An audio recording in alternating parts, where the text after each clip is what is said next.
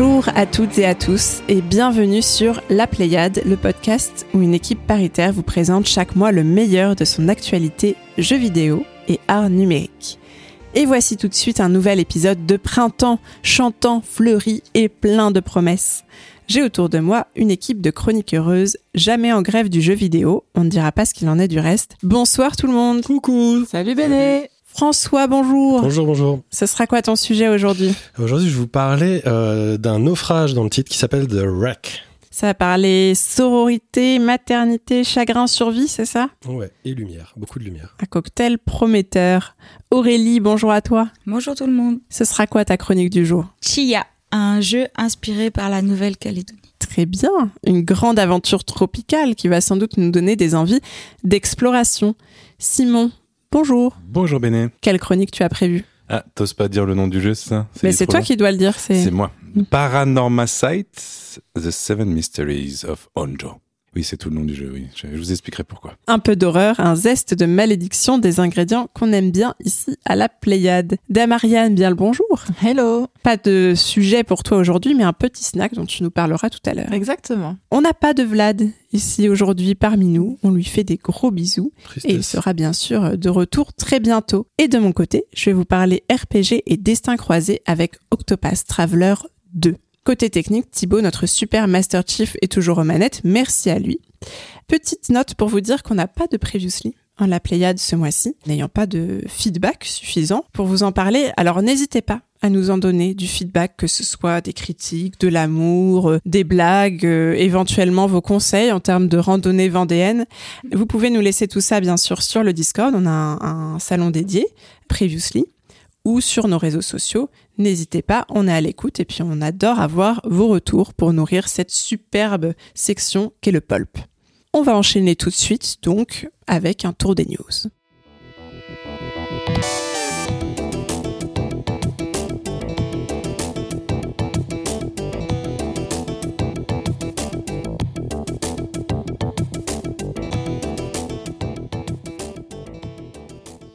François, à toi l'honneur d'ouvrir le bal.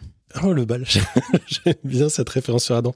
Oui, alors, bah, écoute, euh, entre euh, les Pégases et les jeux vidéo sélectionnés pour les Jeux Olympiques, ce mois-ci, euh, le choix était vaste et figurez-vous que j'ai plutôt souhaité vous parler de totalement autre chose, sur lequel je suis tombé sur les réseaux sociaux, en l'occurrence sur Twitter, où j'ai découvert une femme qui s'appelle Liz Edwards, qui est une senior caractère artiste canadienne, qui bosse notamment sur Apex Legends.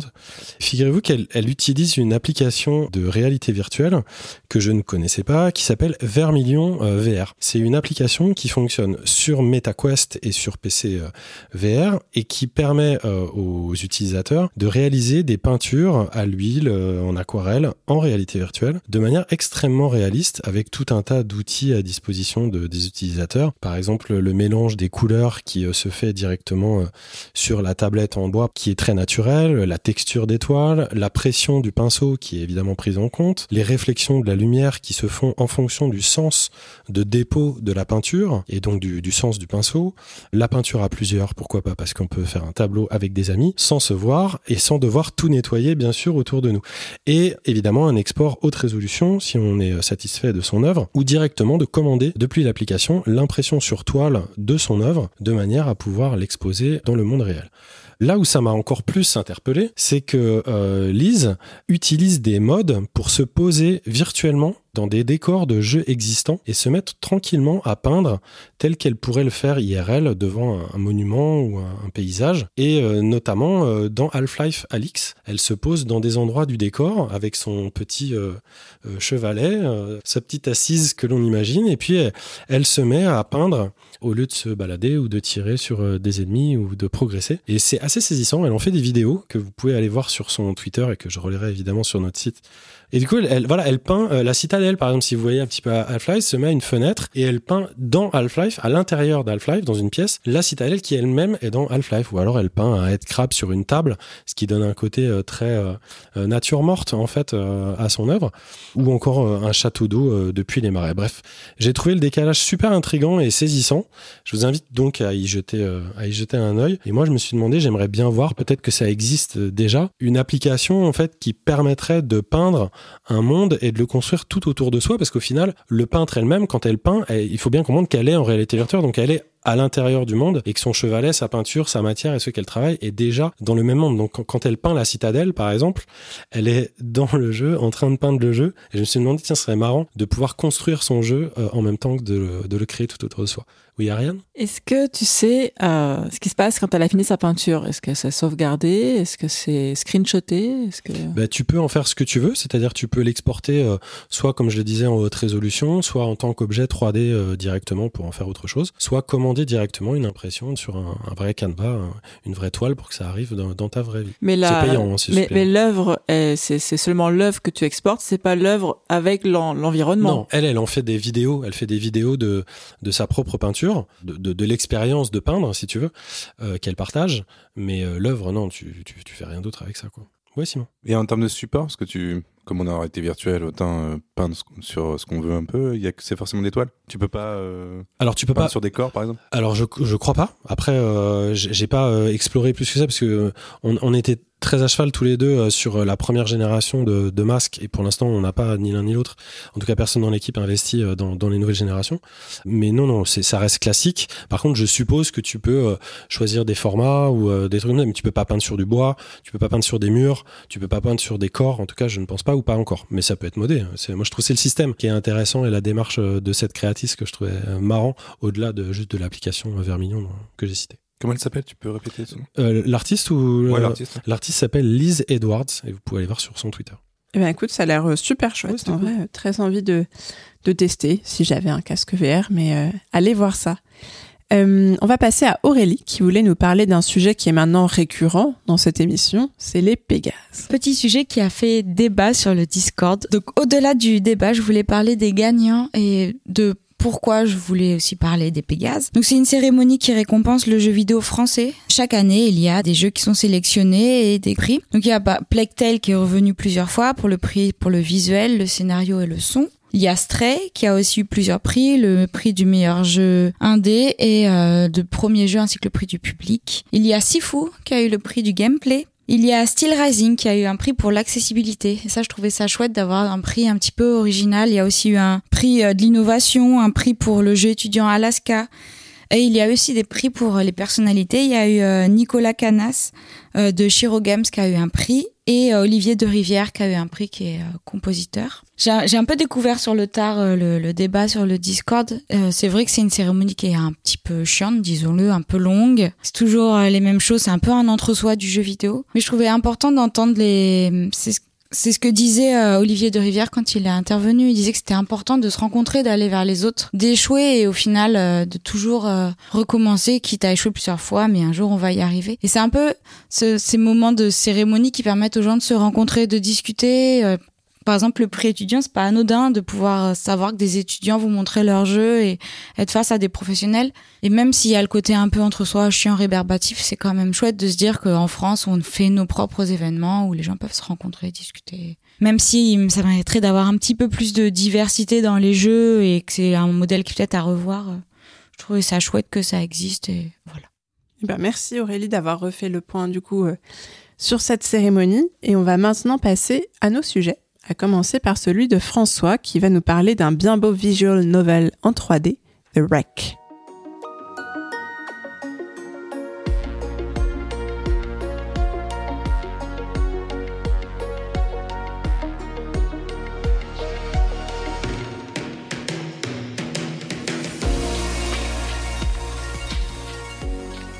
Et oui, The Wreck, euh, c'est une fiction interactive, euh, un visual novel sorti le 14 mars, édité et développé par le studio français Pixel Hunt. Je connaissais que peu, moi, le genre euh, visual novel, j'en ai pas fait vraiment beaucoup, mais j'avais adoré leur premier jeu et j'étais intrigué par le trailer. Donc je me, suis, je me suis lancé. Leur premier jeu, je vous en avais déjà parlé euh, il y a longtemps. C'était un jeu qui avait été euh, coécrit euh, par Monsieur Corbinet, il me semble, qui s'appelait Enterre-moi mon amour et dont on avait entendu beaucoup parler à l'époque. Cette fois-ci, on suit l'histoire en partie autobiographique de Junon, qui est une jeune scénariste qui écrit sa propre histoire sur, sur son PC sous forme de scénario. Une partie de sa vie, donc, tout en discutant dans sa tête et dans le texte avec sa fille Astrid. L'histoire commence alors que Junon vient d'apprendre que sa mère est à l'hôpital pour quelque chose de grave. Une mère euh, particulière, pour le moins, avec qui elle entretient euh, une relation euh, particulière, pour le moins. En tant que visual novel, c'est tout de suite une super idée de différencier les pensées et les actions euh, possibles qu'on peut avoir directement sur nos pensées. C'est-à-dire qu'il y a des dialogues qui sont tout le temps. Ça existe peut-être dans d'autres euh, visual novels, mais moi je débarque dans le genre, donc faut, faut que vous soyez indulgents euh, là-dessus. Peut-être que des auditeurs ou des auditrices vont me dire, mais oui, mais ça, ça existait euh, ailleurs. Il faut que tu fasses ci, il faut que tu fasses ça. N'hésitez pas si vous avez des suggestions, je suis preneur. L'animation est saccadée sur les personnages, mais elle est fluide euh, sur le décor. C'est un parti pris pour économiser euh, des moyens. Les lèvres ne bougent quasiment pas, mais le tout s'articule très bien, au, au contraire de Season dont j'ai parlé le mois dernier. Et le jeu reste vraiment super joli et astucieux, euh, notamment dans l'utilisation de différents shaders. Et il réussit à présenter de façon fort esthétique son histoire, tout en ayant une production forcément limitée pour la taille de ce studio indé comme vous me relevez pas sur le terme shader, l'un d'entre vous peut-être peut m'en donner la définition pour la maman de Simon. De chef-d'œuvre. Un shader. Ah, un chef-d'œuvre. Un shader. Donc un chef-d'œuvre. Non, les shaders qu'utilise le jeu. Donc les shaders du verbe to shade, à savoir nuancer, est une suite d'instructions données à un ordinateur pour paramétrer une partie du processus de rendu réalisé par une carte graphique ou un moteur de rendu logiciel. En gros, c'est euh, du calcul euh, en temps réel pour euh, surtout décrire l'absorption, la diffusion de la lumière, les textures à utiliser, euh, tout ça. Par exemple, comme c'est c'est fait dans le jeu, un léger décalage flouté sur les, les couches chromatiques c'est-à-dire qu'au lieu que vous ayez un personnage qui est, bien dessiné, d'un coup vous allez avoir du rouge, du bleu, du vert. Ça va créer une densité, euh, un léger flou qui donne une perspective et une dynamique à une image qui, si vous n'utilisez pas ce genre d'effet, peut être très plate. Bref, je reviens au texte et au dialogue qui sont euh, l'essentiel de cette histoire. Il y a différents niveaux de texte en fait qui sont déformés et disposés de façon euh, très élégante. Elles sont aussi hiérarchisées. On a le scénario d'abord dont je vous parlais au début. On a des grandes phrases taguées dans le décor qui sont en perspective et qui symbolisent les réactions, les émotions en énorme. On a des pensées, on a des paroles. Les pensées se chevauchent avec les paroles. Et tout cela, malgré que ça semble très compliqué quand je l'explique, colle étonnamment super bien au réel, à la façon dont on pense euh, réellement euh, dans la vie, dont on parle, dont on s'exprime, avec toutes les difficultés et les choix que ça implique. C'est une simulation de ce côté-là assez surprenante parce que, comme je vous dis, ça paraît vraiment euh, naturel. J'ai l'impression qu'ils ont disséqué la façon qu'on a de, s'exprimer dans la vie. C'est-à-dire que même là, au moment où je vous parle, j'ai des idées qui me viennent comme ça, je lis un texte, je ressens des émotions, peut-être j'hésite sur des choses, peut-être il y a des phrases qui me viennent en tête mais que je ne vais pas prononcer, etc. Et c'est ce phénomène-là, c'est tout ce phénomène de pensée et de dialogue qui est mis en scène en fait euh, dans ce jeu. Moi, je trouve que, enfin, c'est personnellement la première fois que que je vois ça euh, s'afficher euh, ainsi. Une autre super idée, quand on fait pause, on se retrouve devant l'écran de l'ordinateur, devant notre scénario qu'on est en train de taper et qu'on vient juste de vivre en fait. L'effet est saisissant et on se met à réécrire pour permettre une transition douce de nouveau vers l'action en reprenant le jeu. C'est aussi super pratique parce que quand des gens euh, parlent, et ça parle pas mal dans le jeu, et qu'on a manqué un dialogue, ça permet de faire pause et de relire ce qui vient d'être dit. Bref, c'est tout bête et ça évite la frustration et ça fonctionne euh, super bien. La mise en scène, j'en parlais un peu, elle est toujours pertinente et entraînante. Les doublages sont réussis. Le seul petit bémol, c'est que le jeu est en- enregistré vocalement entièrement en anglais avec un petit accent euh, Frenchy. Et bon, on a des sous-titres dans toutes les langues, mais du coup, des éventuels malvoyants devront soit être totalement anglophones, soit trouver une autre solution pour pouvoir jouer au jeu. L'ensemble, lui, il est dynamique. Moi, ça m'a vraiment surpris. Je m'attendais pas du tout à être pris comme ça euh, dans un visual novel, quasiment comme un. J'exagère comme un jeu d'action, mais en tout cas, on, est, pris par un souffle comme ça, infiniment plus que ce que m'avaient laissé les, préjugés sur le genre. Et l'écriture aussi, elle est, aussi fine qu'accessible. Euh, C'est un petit bonheur que de suivre cette, histoire avec Junon, sa fille Astrid, sa mère Marie, sa sœur Diane, la docteur, bref, pratiquement que des filles, euh, sauf Alex, son mec. C'est assez rare et, et- et bien cool pour être euh, signalé. Oui, Ariane. Ah, en fait, euh, je sais pas si tu vas, tu vas y venir, mais donc le jeu là, je le regarde, je l'entends et je t'écoute et me paraît assez, assez doux et assez, euh, et assez reposant. Mais le titre du jeu, c'est quand même Wreck, qui, euh, je crois, veut dire naufrage. Et donc, est-ce que c'est quand même un mot assez violent, assez fort Est-ce que, ce- est-ce que tu peux me parler en fait de la, bah, de la force du titre par rapport à l'ambiance du jeu Mais j'y viens, j'y viens tout de suite. En fait, dans ce contexte d'hôpital et d'importantes charges émotionnelles à gérer, Junon se remémore un tas de souvenirs. Elle va revivre en boucle un accident de voiture qui est un moment charnière de son existence et qui va s'avérer être une sorte de hub finalement pour plonger dans différentes autres histoires de son passé. Là, le gameplay évolue un petit peu. Pendant que la voiture roule sur elle-même en faisant des tonneaux en slow motion, tous les objets à l'intérieur volent au ralenti dans l'habitacle et on doit essayer de cliquer sur chacun d'entre eux de manière à plonger dans les souvenirs que chacun représente. Euh, une fois entré dans un souvenir, euh, celui-ci se présente un peu comme une cinématique 3D qui, après qu'elle se soit lue, nous permet d'y voyager d'avant en arrière. Du coup, on y recherche des traces dans nos propres souvenirs en contrôlant une sorte de film, peut-être un peu comme dans le jeu Immortality de Sam Barlow. C'est bon, je sais pas si ça fonctionne un peu comme ça des cinématiques interactives, en fait, fallait, fallait y penser. C'est vraiment malin. Si jamais on trouve pas et qu'on se perd un peu dans ces phases de d'enquête psychologique, les vibrations de la manette sont là pour nous aider à progresser et une nouvelle fois nous ôter toute frustration. Donc on explore euh, aussi plusieurs euh, possibilités, plusieurs points de vue, euh, parfois plusieurs futurs possibles, un peu comme dans la pièce Constellation de Nick Payne dont je vous avais peut-être déjà parlé, si c'était pas le cas, jetez-vous là-dessus. On voyage donc via ces, ces portes souvenirs de l'accident à un reportage et une métaphore hyper intéressante sur un homard, un dîner de famille et une scène absolument mémorable pour le jeu vidéo dans son ensemble dans une salle de bain. Et puis tout un tas de moments clés dans la vie euh, dans lequel le, gameplay évolue et que je ne veux pas vous divulgacher parce que c'est trop intéressant. Et le jeu au final semble avoir un petit truc d'Edith Finch et c'est une super surprise en fait. La musique, la vous l'entendez peut-être depuis le début, elle accompagne de la meilleure manière euh, l'expérience. Elle est signée par Adrien Larousé et Color Swap. Euh, son électro lancinante et langoureuse à la manière d'un Sébastien Tellier pourrait facilement se retrouver euh, dans un quartier libre de ciment. Enfin, malgré que le jeu aborde des thématiques difficiles, comme tu l'as dit, Béné, comme le deuil, les non-dits, les problèmes familiaux, les relations toxiques ou les accidents de voiture et dans la vie, le jeu n'a pour but que de nous faire passer un moment tout à la fois émouvant et agréable. Euh, rien n'y est sombre, malgré que Junon, euh, la protagoniste, porte un t-shirt Il est mort le soleil, comme dans la chanson de Nicoletta, que le studio a d'ailleurs pris soin de ne pas traduire, euh, alors que la version anglaise qu'avait faite Ray Charles, The Sun Died, est pourtant bien plus connue au-delà de nos frontières. Mais dans le jeu, tout est souvent lumineux, avec des lumières tantôt magiques, aux couleurs hyper contrastées, d'un crépuscule ou d'une aube. Elles sont toujours justes. Vous y verserez sans doute une petite larme, ou si vous avez un cœur de pierre, un petit caillou et formulerez au minimum un petit gloops. Mais jamais, au grand jamais, vous ne vous sentirez l'otage d'une équipée dépressive. C'est tout le contraire. Malgré les difficultés des personnages, l'ensemble du jeu est façonné dans un gruau d'espoir et franchement, ça fait un bien fou. Bref, je peux que vous conseiller de vous plonger dans ça, dans cette histoire, même si vous n'y connaissez rien aux nouvelles visuelles. Euh, oui, oui, ma, chronique a été écrite avec une vieille version de ChatGPT.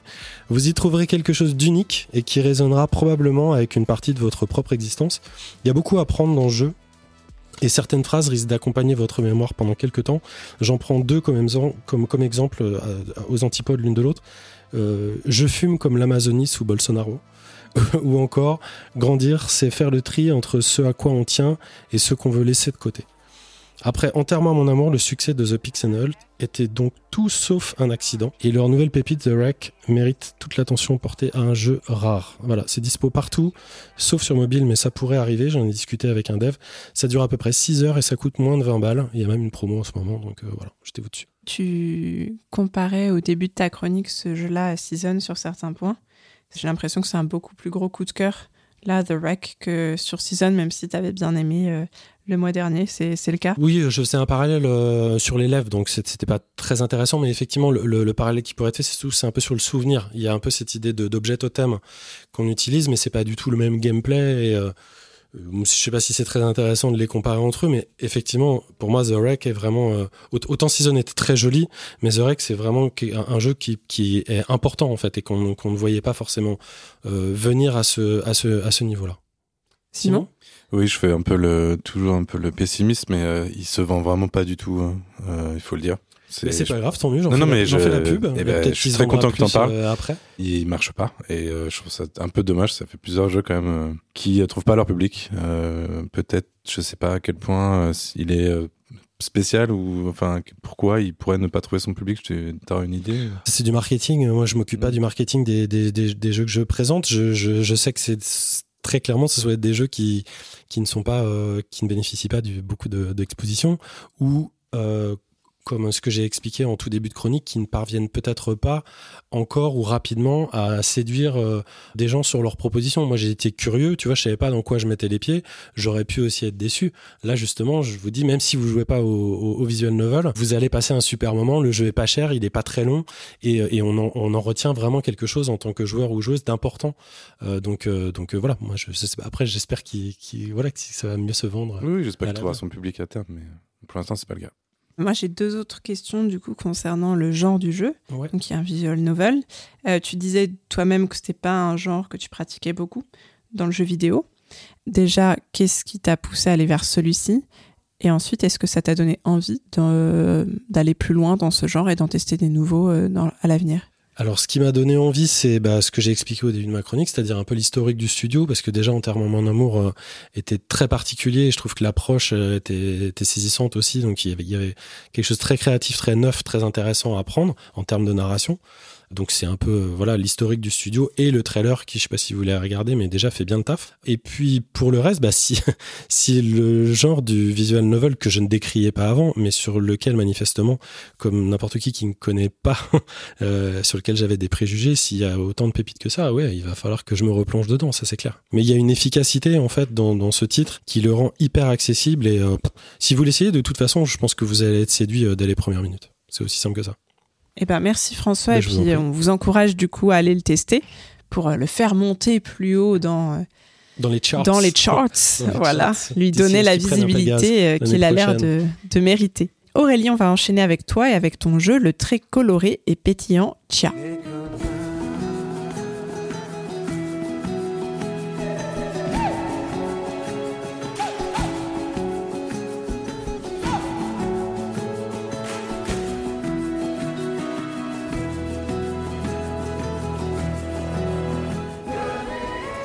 Je vais vous parler de Chia, un jeu merveilleux qui est sorti euh, le 21 mars, il n'y a pas très longtemps, sur PS4 et PS5 pour 30 euros. Mais si vous avez euh, le PlayStation Plus Extra ou Premium, il est gratuit. Et il sera bientôt disponible sur PC. Il a été développé par des Français mais qui ont grandi en Nouvelle-Calédonie car c'est un jeu inspiré par la Nouvelle-Calédonie. C'est pas un jeu qui reproduit la Nouvelle-Calédonie, mais c'est inspiré par la Nouvelle-Calédonie. Les développeurs qui sont euh, Phil Crifo, qui a cofondé euh, avec son ami euh, Thierry Bourra, a grandi en Nouvelle-Calédonie.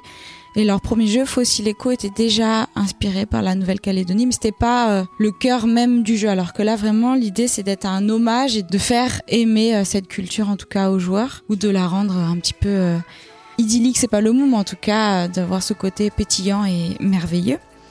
Donc euh, Awasep c'est le nom du studio de développement. Euh, c'est une dizaine de personnes qui a développé le jeu, c'est pas un gros studio. Ils sont originaires de plusieurs endroits différents. Donc ils sont pas en Nouvelle-Calédonie, il n'y a pas de studio en Nouvelle-Calédonie, il n'y a pas euh, l'industrie qui permet ça. Et Awasep ça veut dire tout va bien dans leur euh, langage. Donc trouve ça très mignon. C'est un jeu, souvent la première référence c'est Zelda. C'est un jeu à la troisième personne, d'aventure, d'exploration. On joue une petite, une petite fille qui s'appelle Chia, et euh, on va découvrir son histoire. C'est comme un conte en fait. On va apprendre euh, pourquoi il y a euh, cette légende autour de cette petite fille qui a vu son père se faire enlever par la vilaine Meavora. Donc le but de cette aventure, c'est de retrouver son papa. C'est un monde ouvert. On n'est pas obligé tout de suite d'aller à fond dans le scénario pour aller trouver papa et vaincre la méchante. Il y a plein de quêtes. Même si le jeu va assez souvent nous remettre sur le chemin principal, on peut faire euh, les quêtes. C'est vrai que moi j'ai passé beaucoup beaucoup beaucoup de temps à faire les quêtes. Alors euh, comme je disais c'est le côté exploration donc on, peut avec la petite fille Chia on peut euh, évidemment courir mais on peut aussi grimper tout type de surface. Dans, on peut se mettre dans entre guillemets la tête à l'envers pour grimper une surface ça va pas la déranger. On a une barre d'endurance seulement qui va nous limiter. Elle peut voler grâce à un je sais pas une sorte de delta plane. Un paravoile. On peut on peut quand même le dire disons un paravoile. Elle peut faire du bateau et surtout elle a un ukulélé et en faisant de la musique elle développe des pouvoirs comme par exemple faire apparaître un oiseau et un de ses autres super pouvoirs c'est de pouvoir tout posséder. Elle peut posséder les objets et les animaux. Donc si par exemple je vois une poule dans le jeu, je peux posséder la poule et me balader en tant que poule. Euh, si je vois un dauphin, je peux posséder le dauphin et nager.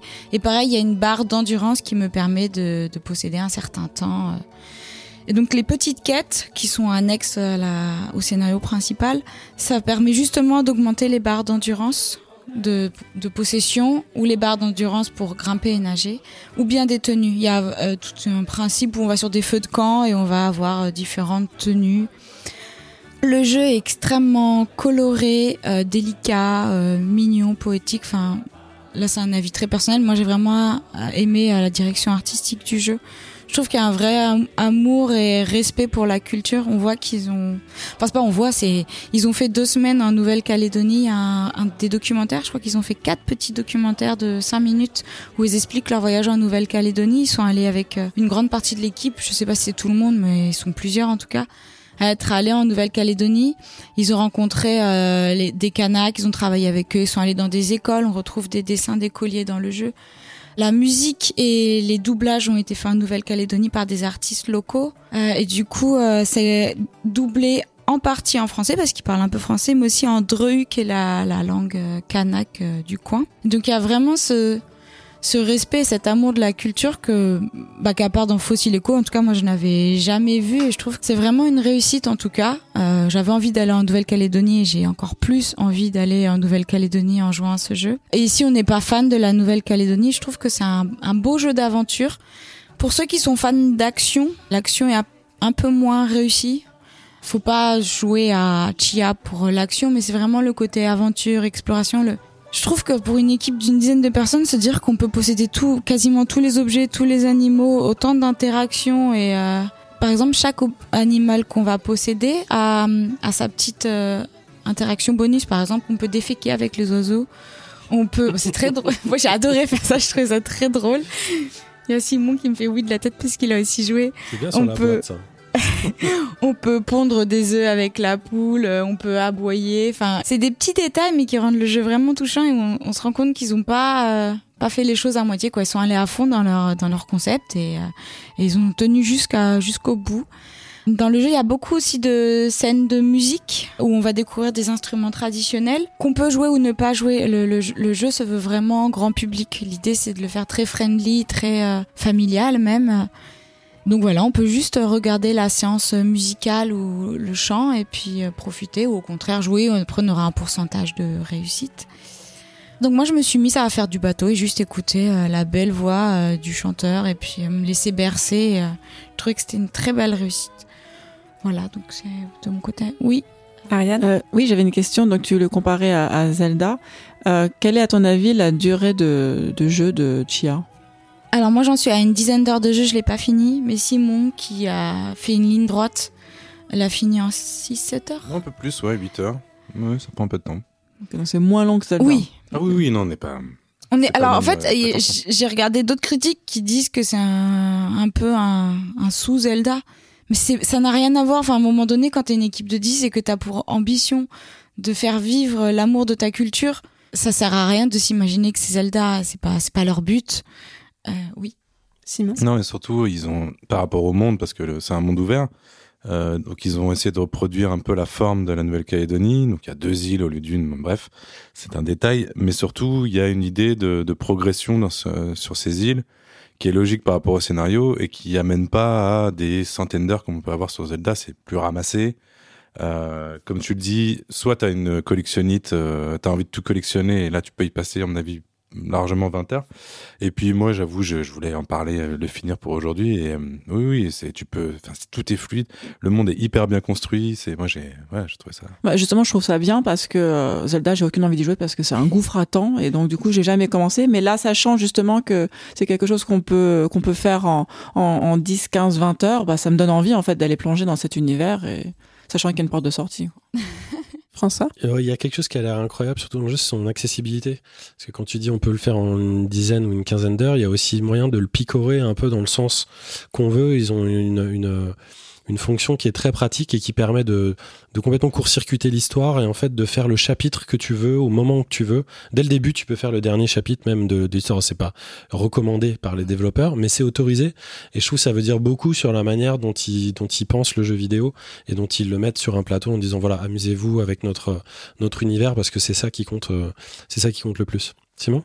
Parmi les choses vraiment très très bien faites, euh, qui montrent que le studio a quand même de l'expérience, c'est tout ce qui est progression, où en fait, comme tu disais, tu vas débloquer des, euh, nouvelles fonctionnalités, des, des nouveaux euh, pouvoirs, compétences, etc. Et donc il faut aller à, certains endroits pour les récupérer, mais à chaque fois, ça donne vraiment une, nouvelle dimension au jeu. Ça te donne par exemple la possibilité d'aller plus loin, d'aller plus vite, d'aller plus. Il y, a, y a vraiment une idée de je vais je vais améliorer mon personnage qui est qui est vraiment très très fluide et très bien fait. Et moi, j'ai une. Ça, hein vraiment plus. ouais, ouais, ouais, C'est, euh, enfin, t'as envie d'aller euh, dans une grotte, par exemple, récupérer euh, parce que ça va t'aider à fluidifier en fait ton ton gameplay. Ça va, ça va fluidifier ton expérience globalement du jeu.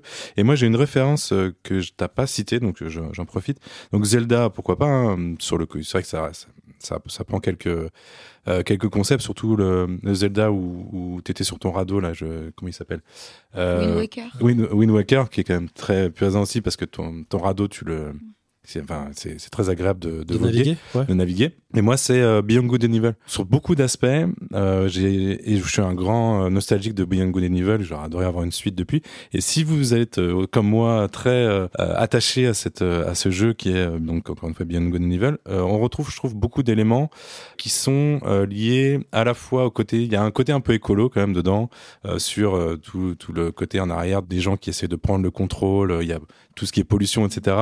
Et un aspect rigolo qui est l'appareil photo en tant qu'arme qui est quelque chose aussi un, très très spécifique euh, et qu'on retrouve. Euh. Et puis là, évidemment l'héroïne qui va comme ça euh, se, se rebeller contre l'institution en place. Enfin voilà, moi je j'ai pas grand chose. Ah si, il y a une chose, un gros reproche sur ce jeu. On mange beaucoup. non, non, mais je veux dire, ça, on, ça a l'air d'être une qualité pour l'instant. On passe son temps à bouffer et à chaque fois qu'elle mange, on voit l'assiette et elle rend l'assiette avec à des restes. Je déteste les gens qui, qui laissent des restes dans leur assiette. Et à chaque fois, ça me stresse de voir qu'il reste genre euh, un bout de poisson, des haricots. Finissez votre assiette, s'il vous plaît. C'est important. François? Je suis ravi que tu aies, cité la référence de Wind, de Wind Waker parce que ça me fait percevoir le jeu d'une manière complètement différente. Comme, euh, comme beaucoup, j'avais entendu parler de la référence Zelda, mais plus par rapport à, au monde ouvert et à la varap et euh, ce qu'on pouvait y faire. Et, et, moi, je trouve que le jeu souffre, euh, enfin souffre, je sais pas, mais j'ai un tout petit problème sur sa direction artistique que je trouve peut-être un peu euh, axé jeunesse et qui donne peut-être un, un, mauvais euh, un mauvais regard sur sur le jeu. Alors quand tu me parles de Wind Waker, euh, je, je, capte tout de suite le, au niveau cara design, par exemple, que ça soit beaucoup plus caricature en fait, et que ça peut être, oui, euh, les personnages sont simplifiés et tout ça, mais non, on n'est pas euh, sur un jeu enfantin, on est sur un jeu qui qui est bienveillant et qui est chouette, qui, est, qui, qui, aspire le bonheur, mais qui est dans la caricature en fait. Bah, Wind Waker avait eu les mêmes critiques. Il y a beaucoup de gens qui avaient détesté la direction artistique. C'est pour ça que j'ai précisé, c'est un avis très personnel la direction artistique. Moi, j'ai un méga coup de cœur, je l'adore. J'avais adoré Wind Waker à l'époque. Je peux comprendre que ça rebute. Euh, même si je trouverais ça un peu injuste, mais euh, bref, c'est coloré, c'est c'est c'est c'est vivant, c'est enfin on a envie de suivre son aventure, c'est vrai. Moi pour le coup, non, parce qu'avant que Simon parle de ça, tu as dit au début de ta chronique que le jeu était grand public. Et moi-même, et déjà, j'avais dire, ah bon, mais il est grand public ou il est jeunesse et grand public? Et en fait, il a il a l'air compatible, éventuellement, je sais pas jusqu'à quel âge on peut y jouer euh, en étant petit, peut-être 12 ans, euh, peut-être euh, Il a un côté dark, hein, je veux pas spoiler. Bah justement, il a un côté très dark. C'est ce côté-là, en fait, super. Qui est pas, qui est pas simple. Hein, je... Bah, ça me donne encore plus envie d'y jouer. Alors. Au début, je me disais, c'est très enfantin, et en fait, à un moment donné, ça vrille et c'est plus du tout enfantin. Et euh, voilà, je, je, veux juste dire. c'est comme un. Enfin, là, tout à l'heure, je disais, c'est un conte. Moi, je vois vraiment ça comme un conte initiatique. Et les contes, on pense que c'est pour enfants, mais, mais c'est pas forcément euh, nié. Enfin, le monde de l'enfant n'est pas toujours nié et bête. Et on peut retrouver plein de. Enfin, dans la littérature jeunesse ou les, les, les films d'animation, il faut arrêter de penser que c'est niais et bête et que ça n'a pas de, de, de fond et d'âme, quoi. Alors oui, c'est mignon, c'est enfantin, mais mais bah, il peut y avoir différents niveaux de, lecture en plus. T'as raison. Oui, mais je trouve que vraiment ce jeu réussit ça. C'est un tour de force. Ils ont, ils ont, je trouve qu'ils ont respecté le, le, leur public. Ils se moquent pas de la gueule du monde et c'est très cool. Tu as une interview prévue avec euh, les développeurs qu'on n'a pas pu avoir à temps pour euh, l'épisode d'aujourd'hui. Est-ce que tu peux rapidement nous dire qui est-ce que tu vas interviewer? Alors, je vais interviewer Phil Crifo, et donc normalement, ça devrait arriver début avril. Super. Et vous pourrez bien sûr retrouver comme d'habitude une vidéo de l'interview euh, sur notre chaîne YouTube. Merci beaucoup Aurélie pour cette chronique. Et on va continuer avec Simon qui va nous parler d'un autre visual novel qui penche plus cette fois du côté du Japon et de l'horreur, c'est Paranormal Sight.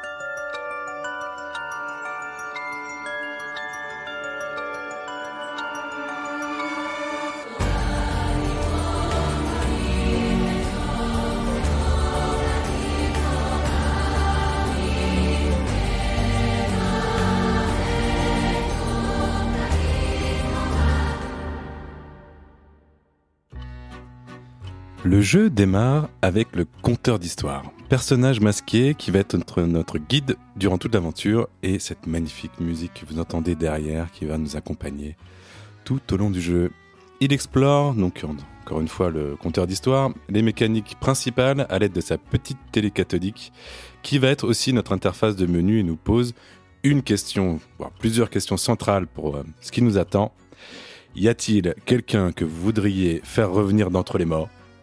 Que se passerait-il si on vous permettait une fois et une seule de ramener quelqu'un à la vie Et surtout, quel prix seriez-vous prêt à payer pour sauver cette personne? Seriez-vous prêt à en sacrifier d'autres, par exemple? Oui. Ah, ah, pardon. Merci, C'est Béné. c'est le, le plot de Shadow of the Colossus pour l'instant. Ah, oui, et, bah, et Béné a répondu merci Béné. J'ai j'ai hâte que tu joues à ce jeu. Avec ces questions, le décor est planté et l'histoire commence. Paranormal Sight est un visual novel, c'est le deuxième pour cette émission. C'est-à-dire, je redéfinis aussi, hein, j'avais prévu de redonner une petite définition de ce que c'est pour ma maman.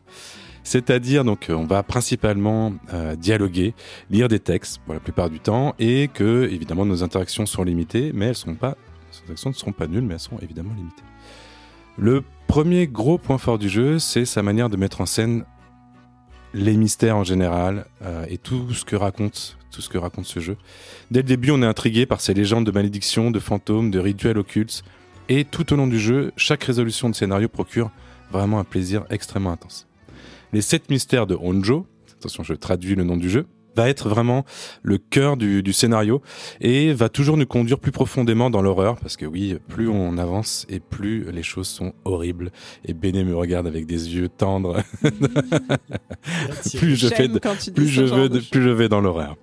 Je trouve d'ailleurs euh, très important de, de pas vous spoiler. C'est toujours très difficile de parler d'un visual novel tellement le- le- le- l'histoire est, le- cœur du gameplay et le, cœur du jeu.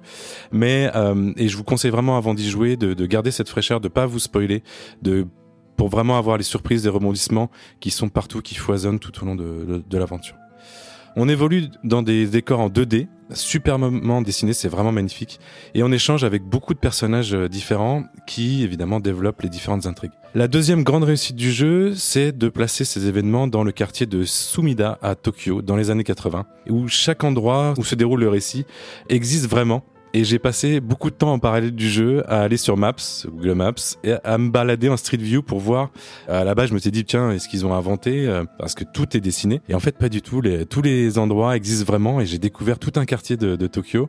C'est des, des décors en 2D, mais avec un côté où tu peux bouger la caméra tout autour de toi, donc à 360 degrés, et donc avoir une vue euh, euh, vraiment périphérique pour, ça c'est un des, un gameplays du jeu, pour repérer certains détails, pouvoir interagir avec un certain nombre de choses, et là on est dans un un peu plus que du visual novel, on est un peu plus dans du point and click, mais qui est souvent le cas dans les euh, visual novel euh, japonais. On va visiter donc des parcs, des ponts, des squares, des squares pardon, qui existent vraiment et ça a extrêmement, ça a vraiment beaucoup renforcé mon immersion et évidemment mon envie de visiter Tokyo, mais qui était déjà bien présente, puisque et j'ai fait le comparatif.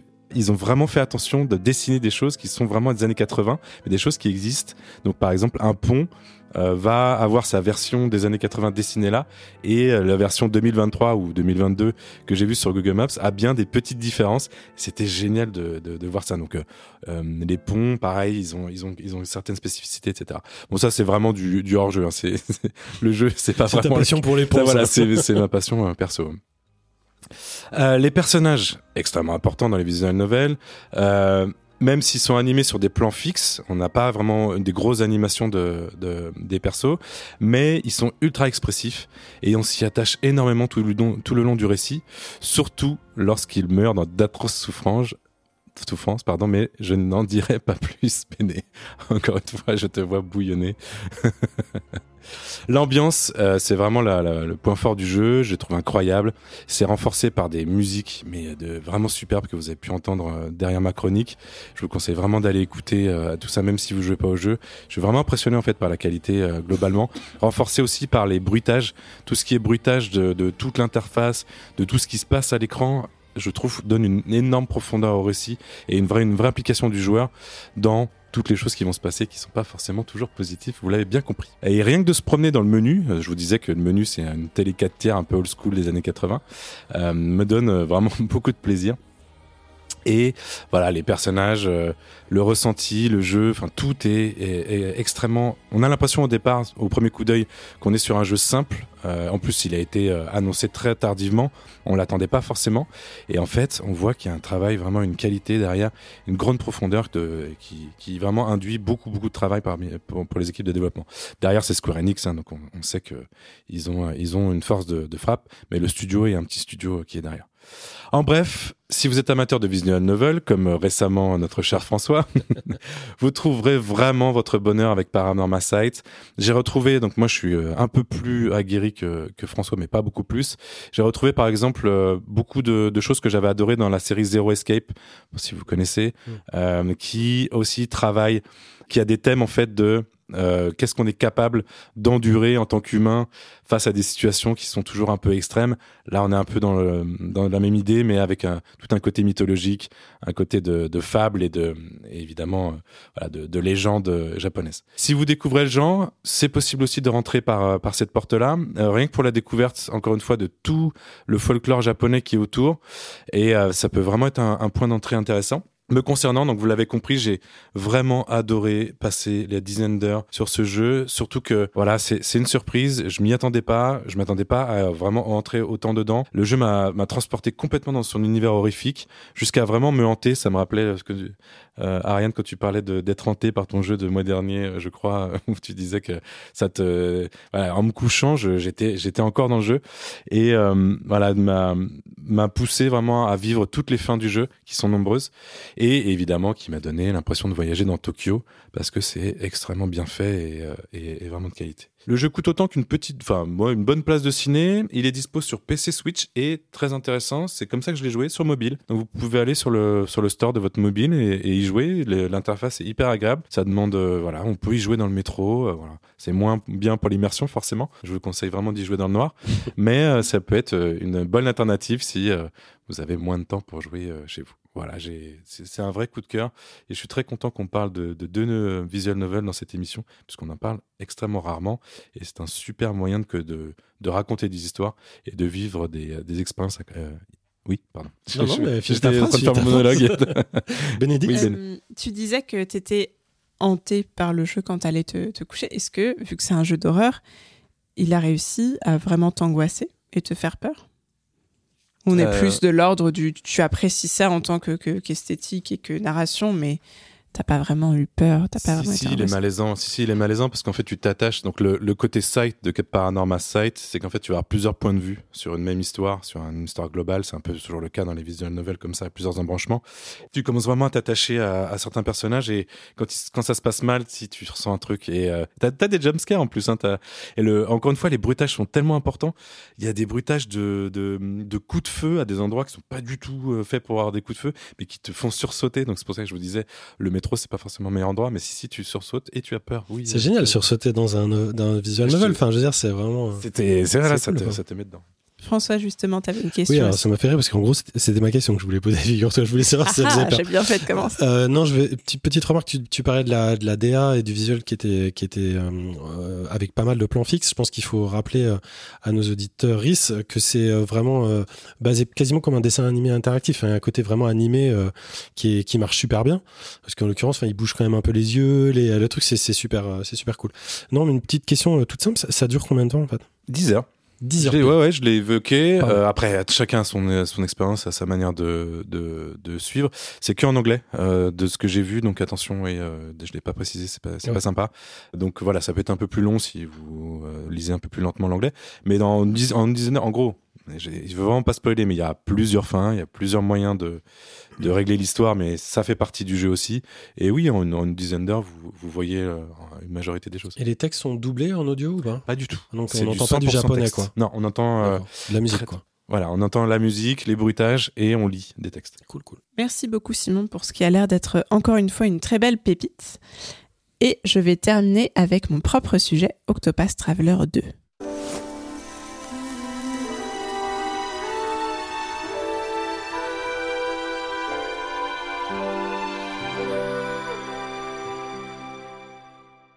Eight new travelers embark on a journey through the land of Philistia. Octopath Traveler 2.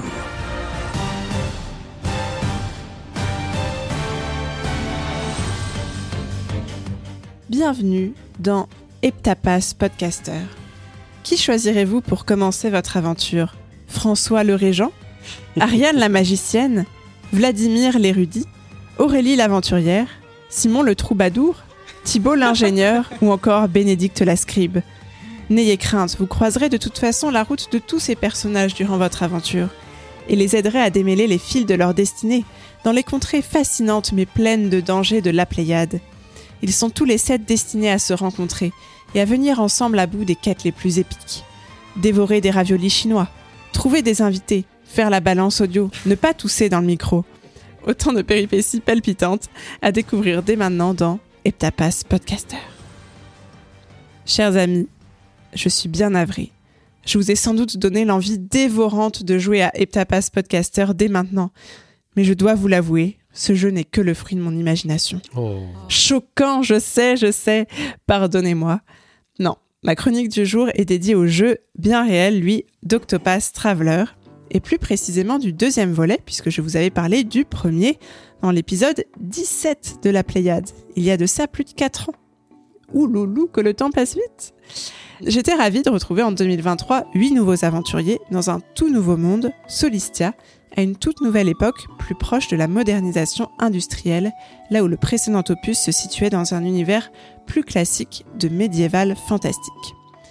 Dans Octopath Traveler 2, on suit donc les destinées d'Ikari le guerrier, Anya la danseuse, Particio le marchand, Oswald l'érudit, Téménos le prêtre, Troné la voleuse, Hochette la chasseresse et Casti l'apothicaire. Ce sont les mêmes classes de personnages que le premier volet du jeu, mais les histoires et les objectifs des personnages sont assez différents. Là réside encore une fois l'une des grandes forces d'Octopath Traveler. C'est une caractérisation à l'extrême de ces huit héros qui sont très archétypaux, mais très attachants. Certains plus que d'autres, je dois le reconnaître, avec parfois des histoires ou des personnalités si absurdes que j'en pleurais de rire. Euh, je précise que j'ai beaucoup joué à Octopath Traveler sur la Switch, dans le métro, donc encore une fois, je suis passée pour une folle aux yeux des usagers des transports parisiens, mais ça va, je commence à avoir l'habitude.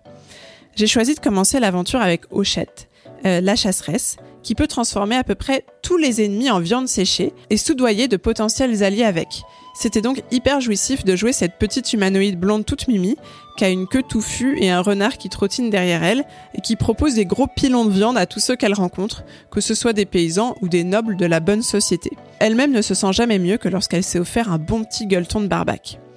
J'ai aussi beaucoup ri en jouant le premier chapitre de l'histoire d'Ania, la danseuse qui commence son aventure dans ce qu'on pourrait appeler la ville des Pécores, où les traducteurs se sont surpassés puisqu'on a droit à des dialogues à base de peu cher, mazette, crénon et autres vlatipa. Vous avez aussi Particio le marchand, dont le premier chapitre de l'histoire pourrait s'appeler Martine découvre le capitalisme. Il habite dans une ville minière qui est fondée par son papa, qui finit ruiné à cause d'un contrat fallacieux rédigé par un propriétaire véreux. Particio, qui est quasiment né avec une cuillère en minerai d'argent dans la bouche, doit donc s'habituer à la folie des hommes et à des conditions de vie plus rudes. Pas facile, et il le dit lui-même, je cite, Je n'avais aucune idée que c'était si difficile d'être pauvre. Pauvre petit chouchou.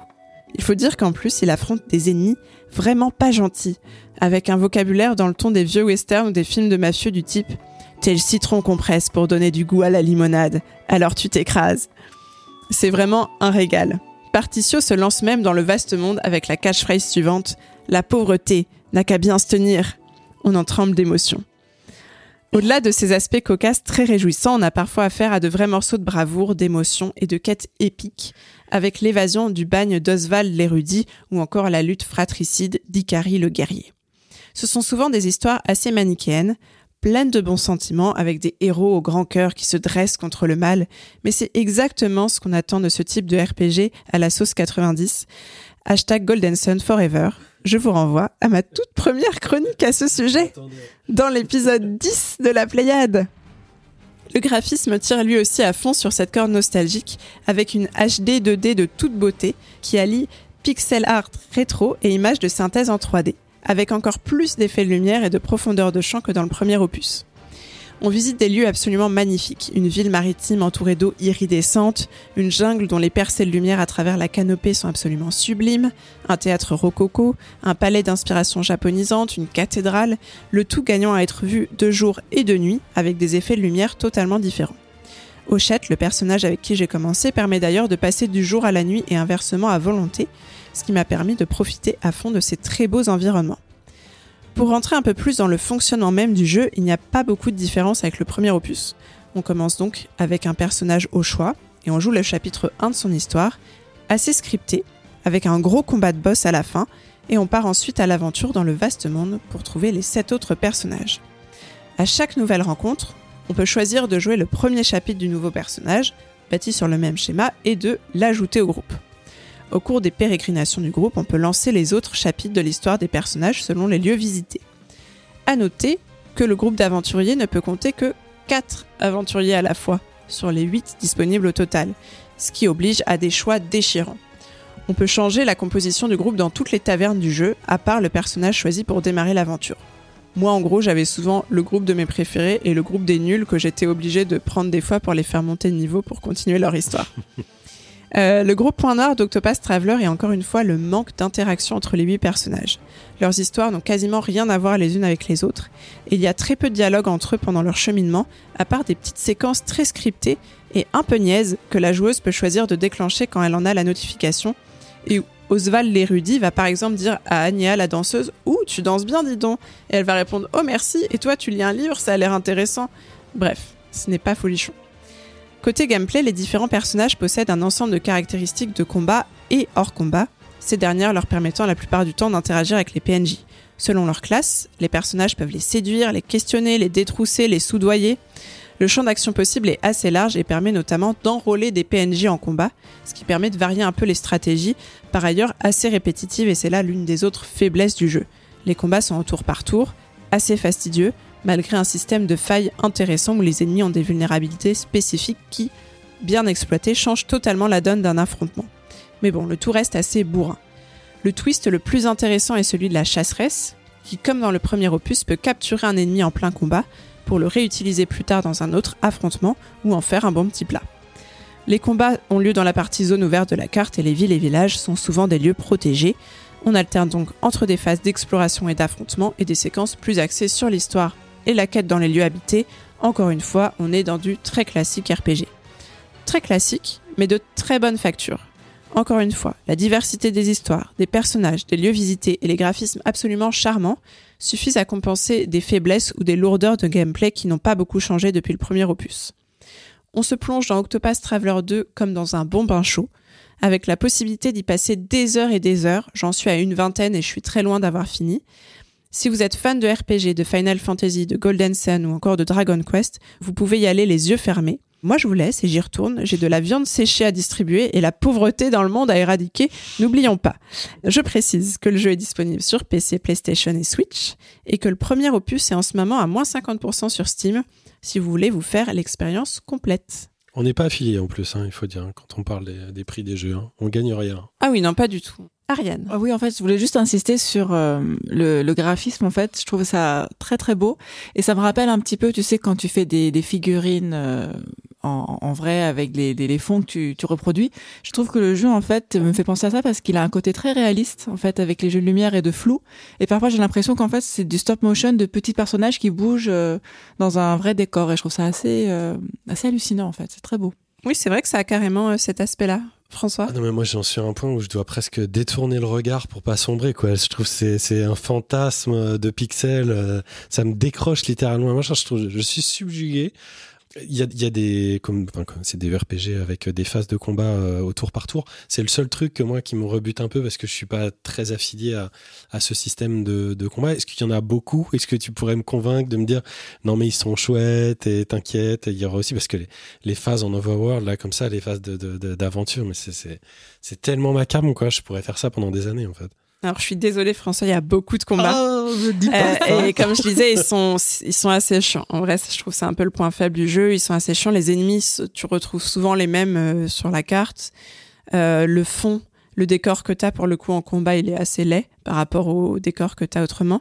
L'avantage, par exemple, par rapport à un jeu comme Golden Sun, c'est que dans Golden Sun, les décors des villages étaient assez travaillés, mais quand tu te déplaçais sur la carte, c'était une carte hyper sommaire. Là, euh, l'ensemble de la map est très beau. C'est-à-dire que même quand tu es en zone de combat, c'est le même type de décor que tu es dans, un village, donc c'est tout est travaillé. Tu as cette, euh, cette technologie HD 2D partout, que tu sois en ville ou euh, en zone de combat. Donc ça, c'est assez plaisant. Toutes tes pérégrinations sont très belles. Mais oui, je trouve, en fait, dans Golden Sun, je me rappelle qu'il y avait un objet qui permettait de euh, diviser un peu le nombre de rencontres aléatoires de monstres que tu pouvais faire si tu voulais te balader tranquillement. J'aurais aimé qu'il y ait la même chose dans Octopass parce que c'est vraiment pas euh, la force du jeu, mais t'es un peu obligé d'y passer parce qu'il faut que tu farmes un peu parfois des monstres pour euh, monter de niveau pour affronter les boss. Donc voilà, tu ne peux pas y couper. Je suis désolée, François. Et Simon qui me tend le jeu en Vous- temps direct. Est-ce que tu peux permettre de faire une petite digression Ouais, euh, Simon, vas-y, digresse. Oui, oui, parce que j'en ai pas parlé. euh, ça fait six mois à peu près que je joue au- à la version mobile de Octopass Travelers, qui est en fait euh, donc un gacha. Donc attention, hein, c'est un c'est un jeu d'argent. euh, c'est un c'est une c'est mal, euh, on, le, on le dit souvent ici. Mais en revanche, il garde le côté graphique incroyable, le côté RPG de fou, et même l'histoire de la version mobile d'Octopass est vraiment trop bien, où tu as trois histoires complètement différentes. Donc là, c'est pas huit histoires, et c'est trois histoires, une qui va se concentrer sur... la, enfin voilà, C'est- très c'est très touchant euh, et, euh, et j'adore. Enfin, j'en ai pas parlé ici, mais j'en profite. Tu tu verras que c'est assez proche et c'est très c'est très sympa pour pour ceux qui n'ont pas de problème euh, avec les gachas. Et c'est euh, les personnages du 1 que tu rejoues J'en ai aucune idée. On a, je pense qu'en en live, ça va être compliqué de, de confirmer tout ça. Bah, mais, écoute, on regardera, mais effectivement, ça peut être une super alternative. Ça vous permet de tester les graphismes. Et si vous êtes vraiment à fond, vous pouvez vous lancer ensuite dans la grande aventure qui, je le précise, est un petit peu chère. Et est-ce que Thibaut peut remettre la musique avec la flûte là pour qu'on on s'endorme bien parce que vraiment elle est trop géniale. Je pourrais écouter ça pendant 10 heures. Juste un truc, t'as parlé de, du manque d'interaction entre les protagonistes du groupe. Toi, à ton niveau, comment tu l'expliques en fait? Comment c'est possible sur un jeu comme ça avec l'histoire? Est-ce que tu crois que c'était qu'ils ont rushé le truc ou qu'ils ont pas vu le venir Parce que imagine dans n'importe quel jeu euh, euh, comme ça, même japonais où il y a des groupes, il y a toujours des interactions. Ça fait même le sel du truc de créer son groupe et que les, les protagonistes se parlent entre eux. Ça fait bizarre quand tu as dit ça. Je sais pas vraiment à quoi c'est dû. En fait, je me suis dit que c'était peut-être dû au fait que justement, il y a quand même huit personnages en tout et que tu peux changer la composition du groupe tout le temps. Donc peut-être ça aurait été trop chiant de scripter des interactions selon Mm. les possibilités, de possibilités, groupe ouais. qu'il y avait. Mais en même temps, aujourd'hui, ça se fait. Après, je me dis juste que c'était pas leur objectif principal. Je me dis, ils se concentraient sur les histoires individuelles et les graphismes, qui sont les deux gros points forts, et qu'ils avaient pas ça comme objectif principal. Mais encore une fois, je trouve ça très dommage, parce que même dans des vieux RPG comme Baldur's Gate, euh, t'avais des interactions euh, entre entre les personnages, alors que pareil, tu composais un peu ton groupe comme tu voulais, mais s'ils avaient des problèmes de compatibilité, d'alignement, ils se disputaient, c'était hyper marrant, tu pouvais en avoir un qui partait, qui disait non, non, c'est tout l'intérêt de, de faire ton groupe. C'est comme quand tu fais un, j'allais dire un deck, mais je veux dire, c'est ça qui est intéressant. Bah oui, c'est vraiment ça qui manque. Je trouve que c'est euh, s'ils font un Octopass Traveler 3, voilà, je suggère qu'ils travaillent vraiment sur ce point et peut-être sur euh, des objets pour euh, soit éviter les combats, soit les rendre plus intéressants. Voilà pour Octopass Traveler 2 et pour nos sujets. Et c'est maintenant l'heure de nos petits bourgeons verdoyants, nos petits jeux pas chers du printemps. J'ai nommé nos snacks.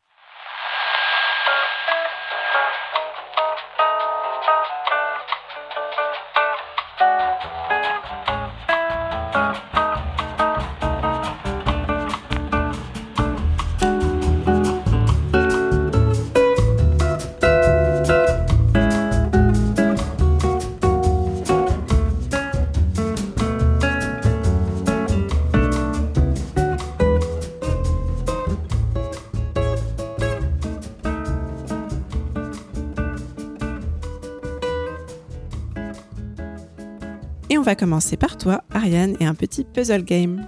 Exactement. Donc on m'avait euh, vendu Birth, un jeu euh, développé par Madison Carr, et le pitch c'était créer euh, votre âme sœur à partir de d'ossements et d'organes. Alors j'ai trouvé ça absolument fantastique de jouer le Frankenstein de l'amour.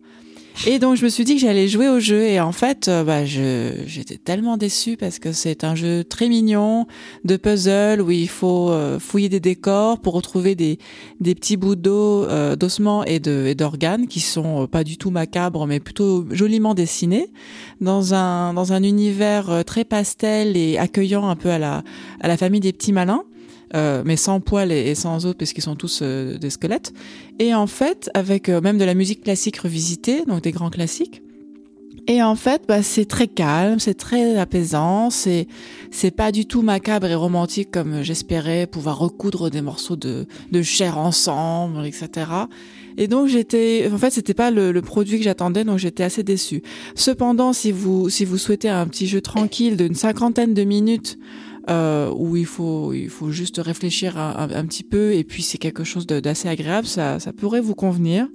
Mais si, comme moi, vous vouliez euh, recréer euh, euh, l'être de, de vos rêves avec euh, avec vos mains et du sang, et ben vous serez très déçus comme moi. Voilà, malheureusement. Développeurs de toutes les nationalités, entendez l'appel à l'aide Ah d'Ariane oui. et développer Ah, mais- ce, mais oui. ce jeu de Ça, ces ce serait génial d'avoir un jeu où tu pourrais vraiment créer de toutes pièces, tu vois, le- ton, ton amour idéal en, en, en recyclant des des des Qu'est-ce qu'il y a, Simon Moi, ça, ça me paraît super, Simon, ne Bah fais pas oui. cette tête-là. Puis tu peux faire de la couture, tu peux agrafer des choses, tu peux, tu peux souder, ça serait génial. Je rigole parce que je suis en train de lire, en même temps que tu parles, la première euh, critique sur Steam qui dit la performance du jeu est de rendre calme et relaxant le parcours d'un univers d'os et de putréfaction. Ça m'étonne pas que vous, vous soyez déçus. Ils vous ont pris complètement à contre-pied, en fait. Mais complètement, complètement. Mais où est le sang Mais c'est ça. où est le stress? Oui, Simon. Ça ressemble un peu à Rusty Lake, euh, en fait, dans la dans l'idée de une sorte de comment on appelle ça euh, room euh, escape room, mais euh, enfin ouais. Dans le graphisme, tu veux dire Ouais, ou puis même dans, la, dans trouver des objets pour les assembler pour ensuite continuer. C'est très Lake en fait, je pense comme. Bah, c'est c'est pas mal parce qu'en plus c'est assez euh, c'est pas du tout expliqué donc t'as as vraiment le côté exploration qui fonctionne c'est juste que je suis sûre que le jeu m'aurait plu si j'avais pas eu euh, cette Autant espèce de, fantasme avant d'y jouer de oh là là je vais pouvoir faire un truc incroyable et euh, ouais, ouais. mais bon sinon c'était sympa hein, mais- C'est court, en fait. bah 50 minutes c'est court. Moi, c'est pour ça que je l'ai passé en snack. Et puis parce que bah j'étais tellement à côté de la plaque que je me suis dit mais qu'est-ce que je vais pouvoir dire pendant 10 minutes sur un jeu qui m'a vendu du rêve? Et en fait euh, bah, je me retrouve avec des puzzles quoi. Oui c'est ça. Ah, très déçu. C'est cher pour moins d'une heure de, de jeu. 9, euh, 9 euros sur Steam, ouais, ouais, ouais, ouais. Mais après, euh, on soutient quand même une, une développeuse qui, est- qui, a, qui a fait du beau travail. C'est assez solide, les puzzles sont, sont bien, bien construits et l'univers est assez, euh, est assez original, je trouve, euh, malgré euh, l'uniformité des couleurs. Oui, les, les couleurs sont un peu fades, mais l'esthétique est sympa. Oui, tout à fait. Voilà. Ok, et ben merci Ariane pour ce snack. Voilà, ça fait au moins une petite, euh, une reco de petits jeux. Et on va continuer avec une autre quête d'amour virtuelle, celle de Simon. Ne vous êtes-vous jamais demandé comment les oiseaux font pour rencontrer une ou un partenaire? Mais ils volent. Oui, bah, vous avez peut-être des idées, mais eh bien, Lovebird, attention, c'est un B à la fin, nous apprend qu'il existe une appli euh, de rencontre qui permet à tous ces petits oiseaux de se charmer les uns les autres et d'aller pécho tous les autres oiseaux du quartier. Le jeu nous permet aussi de vivre évidemment la première rencontre parce que c'est très bien de swiper sur son téléphone pour aller euh, dire si on aime ou pas l'oiseau en question. Mais la première rencontre et la première drague est aussi un moment important du jeu puisque on va dialoguer en rythme avec ses futures dates et trouver les bonnes punchlines, punchlines dites au bon moment, bon rythme pour pouvoir ensuite faire d'autres choses qui sont pas forcément montrées. Le jeu est vraiment très drôle et chaque rencontre est unique. Euh, on a vraiment tous les types d'oiseaux. hein. On va du pingouin au comment ça s'appelle euh, à la grue. Enfin voilà, c'est assez varié. Et voilà, si vous recherchez l'amour et que vous êtes un oiseau, ce jeu est vraiment fait pour vous. Ariane J'ai une question. Alors, j'adore le concept. Est-ce que, est-ce que ça va au-delà du premier date après? Tu vois un petit peu ce qui se passe euh, Non, euh, Ah, tu- Non, voilà, je- c'est ce que je disais. Tu Pas de sexe d'oiseau. pas de sexe Pas d'oiseau. de, pas de cloaque en gros plan. Cloaque, voilà, je cherchais le mot. Merci. Bah, du coup, et question pas, tu parlais des, des races d'oiseaux. Est-ce que, comme euh, dans certaines œuvres qui utilisent, euh, qui utilisent ce, ce, ce, ce contexte, j'avais le- l'œuvre de Tezuka en tête, euh, dont Demain les oiseaux en tête, bref, vous irez voir le livre de Tezuka. Euh, Est-ce que chaque race d'oiseaux euh, mime ou singe une typologie humaine? Non, c'est un peu plus caricatural. Ça, on va avoir des plus euh, des archétypes euh, type star ou, ou autre, mais euh, mais c'est c'est c'est rigolo. Mais quand même, tu as des traits de caractère. oui, quoi. oui, oui, c'est on, on retrouve le- des traits d'humain comme tu dis euh, par rapport aux, aux personnes qu'on rencontre et à leur euh, à leur manière de- d'être. Aurélie. Est-ce que tu sais si le jeu s'est vendu? Parce que tu dis c'est pour les oiseaux. Ah mais c'est gratuit. Ah mais, non, mais moi je suis. Ah, Attendez, d'accord. euh, c'est quand le dernier snack qui était payant que Je vous ai proposé? Il y a Je deux vous minutes. proposerai pas des, des, de- des oiseaux qui se pécho payants. hein. Je- Je pose la question parce que ça me fait penser à Eito Full Boyfriend, le jeu euh, japonais avec des pigeons qui se draguent et tout, qui avait fait un Carrément. succès de dingue.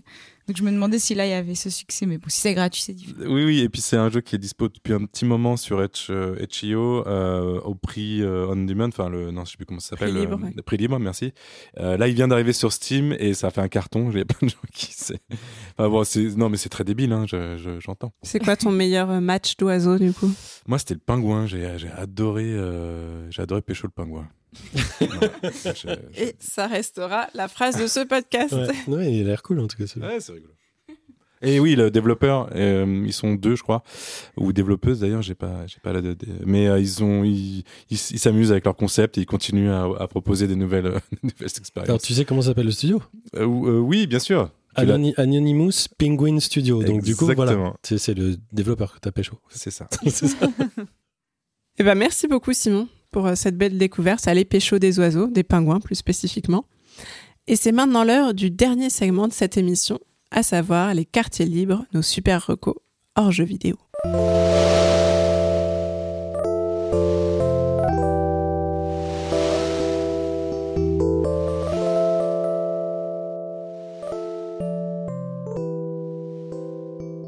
On va entamer cette section avec la reco cinéma d'Aurélie.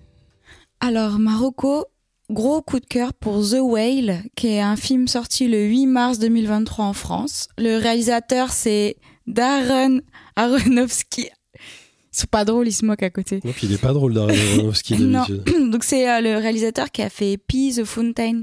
Le plus connu c'est Requiem for a Dream.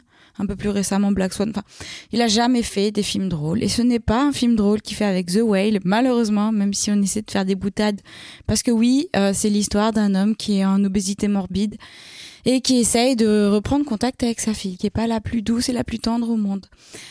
Euh, Brenton Fraser, c'est un acteur que moi je connais petite pour La Momie et pour Georges de la Jungle. C'était un beau gosse à l'époque, un putain de beau gosse bodybuildé, qui avait beaucoup d'humour surtout, et euh, qui malheureusement a été euh, un peu retiré d'Hollywood pour euh, des blessures physiques et surtout pour des attouchements. Il a eu le malheur de subir ça et donc du coup d'avoir une grosse phase de dépression. Et du coup, bah moi je l'attendais énormément sur ce film et j'ai été vraiment très touchée et euh, ravie qu'il ait le prix, enfin l'Oscar du meilleur acteur, qui est plus que mérité pour ce film. Et je vais lire euh, ce qu'il a dit pendant l'Oscar. Je remercie l'Académie pour cet honneur et notre studio A24 pour avoir réalisé un film aussi audacieux. Je suis reconnaissant envers Darren de m'avoir lancé une bouée de sauvetage créative et de m'avoir hissé à bord du bon navire qu'est The Whale. Allez le voir. François. Plus une allez, question, allez, mais vas-y. euh, oui, non, mais Aronofsky, c'est vraiment un, un mec que je suis depuis des années et qui, qui- ça fait longtemps que j'attends son nouveau film. Et le film t'a pas paru trop dur? Parce que quand ça tape à Aronofsky, ça fait, ça fait assez mal. Des fois, tu peux vraiment avoir des séquences difficiles à regarder. C'était un contexte où on était trois dans la salle, euh, dont mes parents.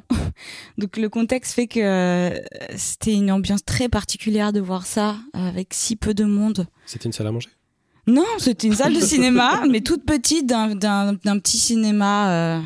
Et donc du coup, le film était dur. C'est pas le plus dur qu'il ait fait.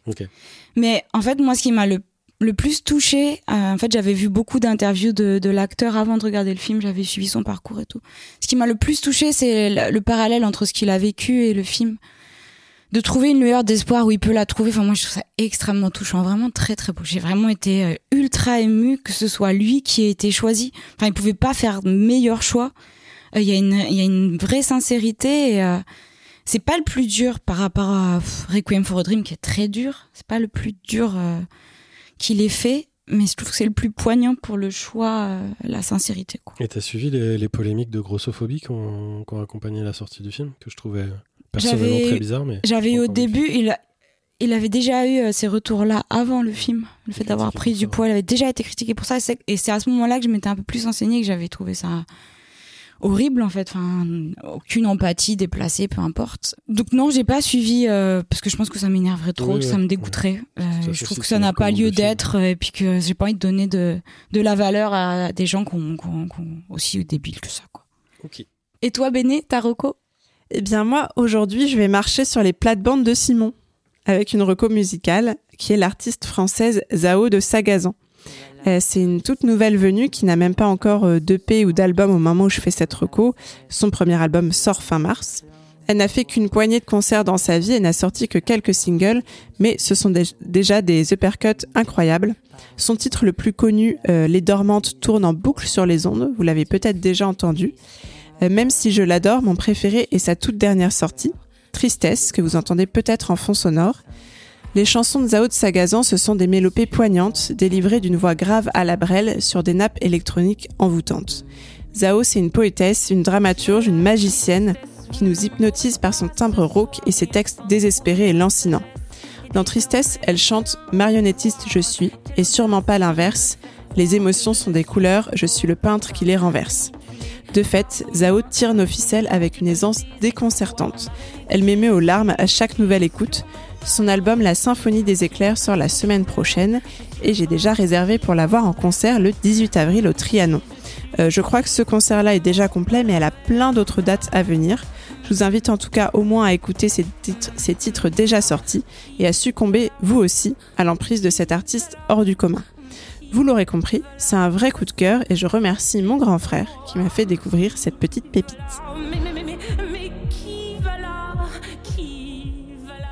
On termine avec une autre reco musique, celle de Simon.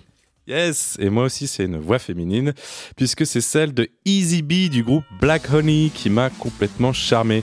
Sorte de réincarnation de Gwen Stefani des années 90. Leur troisième album nommé A Fistful of, of Peaches, une poignée de pêche, et je sais pas si on dit pêche en anglais pour dire qu'on met des droites, mais ils en mettent dans cet album, est composé de 12 tubes rock complètement vénères, parfaite bande originale pour aller en manif. Et l'album est un voyage dans la psyché de la chanteuse qui, je vous avoue, moi, me- j'en ressors pas tellement indemne, tellement euh, des, voilà, des choses à dire, elle est pas contente. Et j'ai extrêmement hâte. Moi aussi, je vais euh, à leur concert le 15 juin prochain au Backstage by the Mill, qui est juste à côté de Pigalle à Paris, métro blanche. Et voilà, on s'y- croisera dans cette. euh, Ça donne l'adresse. on s'y croisera, on s'y croisera En dans face ce- du KFC. je vous y attends deux pieds fermes. Encore une fois, le 15 juin. Merci beaucoup Simon. On arrive à la fin de cette 62e émission. Avant de se quitter et de vous laisser aller faire vos petits semis de tomates, les remerciements d'usage. À la super équipe de la Pléiade, tout d'abord, toujours au top. Merci donc à nos chroniqueurs François, Ariane, Aurélie et Simon. Un gros bisou à Vladimir qu'on retrouve le mois prochain.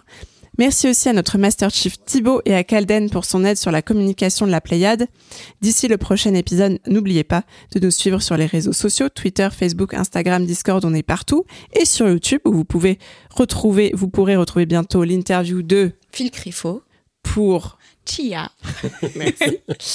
Euh, si vous aimez nous entendre blablater chaque mois, laissez-nous une foultitude d'étoiles sur votre appli de podcast favorite. Ça nous fait plaisir, mais ça fait aussi plaisir à toutes les nouvelles et nouveaux auditoristes que vous nous permettez de recruter. Merci enfin à vous, justement, chers auditoristes. On se quitte sur Les Dormantes de Zao de Sagazan. À bientôt dans vos oreilles et dans nos cœurs. Ciao tout Bye. le monde et faites-nous tomber cette réforme bien injuste. Wouh L'amour qui les cheveux, l'amour qui nous bande les yeux, l'amour vendu aux plus sensibles par des putains de vicieux, l'amour qui nous fait croire que lui c'est eux, que ça ne sera jamais mieux, l'amour qui nous rendra peureux, même des plus belles histoires deux, même des plus beaux amours heureux. Hmm. On est large, hein Je pense que ça va aller très très vite. On n'est pas obligé de faire une pause. On va arriver à la fin direct. C'est pas un exercice de Si, Le si, sprint. rush. On est à combien quand on met là On est à Il est, 9h, plage. il est 9h03 et on est déjà au quartier. Ah bah oui, mais- mais on est des oufs. Sans sujet, Speed. peu de news. Bah, il y a Pas de 4 Paul. sujets. Franchement, les chroniques étaient toutes super. Ouais, ouais. Ouais, hein, ouais, j'avais envie de jouer à Ouais, tous les moi jeux. aussi. Moi aussi. Sauf au jeu de Thibaut. L'amour qui fait tomber les cheveux,